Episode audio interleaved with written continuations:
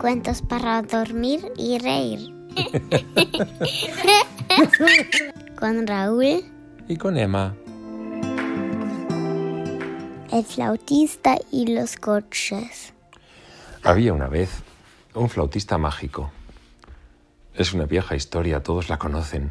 Habla de una ciudad invadida por los ratones y de un jovenzuelo que con su flauta encantada llevó a todos los ratones a que se ahogaran en el río. Como el alcalde no quiso pagarle, volvió a hacer sonar la flauta y se llevó a todos los niños de la ciudad. Esta historia también trata de un flautista. A lo mejor es el mismo o a lo mejor no. Esta vez es una ciudad invadida por los coches. Había autos en las calles, en las aceras, en las plazas, dentro de los portales. Los automóviles estaban por todas partes. Los había pequeños como cajitas, largos como buques, o con remolque, o con caravana. Había coches, autos, tranvías, camiones, furgonetas. Había tantos que les costaba trabajo moverse. Se golpeaban, se estropeaban el guardabarros, rompiéndose el parachoques, arrancándose los motores. Y llegaron a ser tantos que no les quedaba sitio para moverse, y se quedaron quietos. Así que la gente tenía que ir andando, pero no resultaba fácil. Los coches ocupaban todo el sitio disponible. Había que rodearlos, pasarlos por encima, pasarlos por debajo. Y desde por la mañana hasta por la noche se oía ¡Ay! Era un peatón que se había golpeado contra un capó de uno. ¡Ay! ¡Uy! Estos eran dos peatones que se habían topado arrastrándose bajo un camión. Como es lógico, la gente estaba completamente furiosa. Ya está bien. Hay que hacer algo. ¿Por qué el alcalde no piensa en ello? El alcalde oía aquellas protestas y refunfuñaba. Por pensar pienso, pienso en ello día y noche. Le he dado vueltas incluso todo el día de Navidad. Lo que pasa es que no se me ocurre nada. No sé qué hacer, qué decir, ni de qué árbol ahorcarme y mi cabeza no es más dura que la de los demás. Mirad qué blandura, mirad. Un día se presentó en la alcaldía un extraño joven. Llevaba una chaqueta de piel de cordero, con abarcas en los pies, una gorra cónica con una enorme cinta. Bueno, el joven parecía un gaitero, pero un gaitero sin gaita. Cuando pidió ser recibido por el alcalde, la guardia le contestó secamente Déjale tranquilo, no tiene ganas de oír serenatas. Pero no tengo la gaita. Aún peor, si ni siquiera tienes una gaita, ¿por qué te va a recibir el alcalde, eh? Dígale que sé cómo liberar a la ciudad de los automóviles. ¿Cómo? ¿Cómo? Oye, lárgate, que aquí no se tragan ciertas bromas, ¿eh? Usted anúncieme al alcalde. Le aseguro que no se arrepentirá. El tipo insistió tanto que el guardia tuvo que acompañarle ante el alcalde. Buenos días, señor alcalde. Sí, sí, resulta fácil decir buenos días. Para mí solamente será un buen día aquel en que... ¿La ciudad quede libre de automóviles? Yo sé la manera. ¿Tú? ¿Y quién te ha enseñado? ¿Una cabra? No importa quién me lo ha enseñado.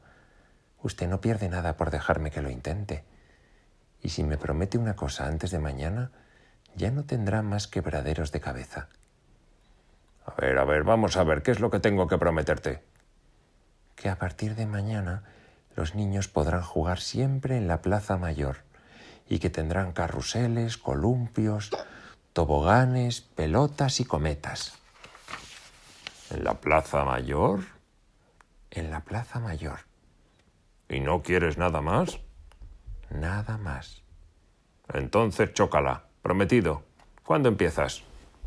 Inmediatamente, señor alcalde. Venga, venga, no pierdas ni un minuto. El extraño joven no perdió ni siquiera un segundo. Se metió una mano en el bolsillo y sacó una pequeña flauta, tallada en una rama de morera. Y para colmo, allí en la oficina del alcalde, empezó a tocar una extraña melodía. Y salió tocando de la alcaldía, atravesó la plaza, se dirigió al río y al cabo de un momento eh, mirad, ¿qué hace aquel coche? Se ha puesto en marcha solo. Y aquel también.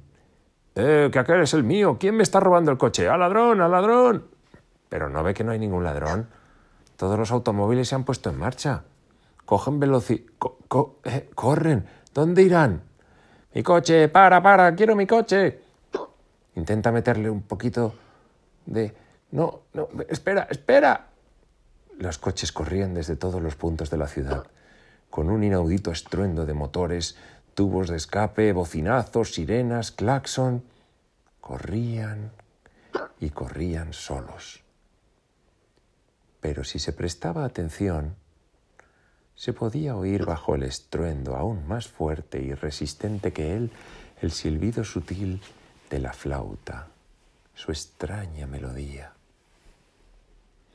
Los automóviles corrían hacia el río y el flautista, sin dejar nunca de tocar, los esperaba en el puente. Cuando llegó el primer coche, que por casualidad era precisamente el del alcalde, cambió un poco la melodía añadiendo una nota más alta. Como si se tratara de una señal, el puente se derrumbó y el automóvil se hundió en el río y la corriente se lo llevó lejos. Y cayó el segundo y después el tercero. Y todos los automóviles, uno tras otro, de dos en dos, arracimados, se hundían con un último rugido del motor, un estertor de la bocina, y la corriente los arrastraba. Los niños, triunfantes, descendían con sus pelotas por las calles de las que habían desaparecido los automóviles. Las niñas con las muñecas en sus cochecitos desenterraban triciclos y bicicletas. Las amas de cría paseaban sonriendo. Pero la gente se echaba las manos a la cabeza, telefoneaba a los bomberos, protestaba a los guardias urbanos. Y dejan hacer a ese loco, pero deténganlo, caramba. Hagan callar a ese maldito flautista. Sumérjanle a él en el río con su flauta. También el alcalde se ha vuelto loco. Hace destruir todos nuestros hermosos coches, con lo que cuestan, con lo caro que está todo. Abajo el alcalde. Dimisión. Abajo el flautista. Quiero que me devuelvan mi coche. Los más audaces se echaron encima del flautista, pero se detuvieron antes de poder tocarle. En el aire, invisible, había una especie de muro que le protegía y los hombres golpeaban en vano contra aquel muro con manos y pies. El flautista esperó a que el último coche se hubiera sumergido en el río y luego se zambulló también en él. Alcanzó la otra orilla a nado, hizo una inclinación, se dio la vuelta y desapareció en el bosque. Fin.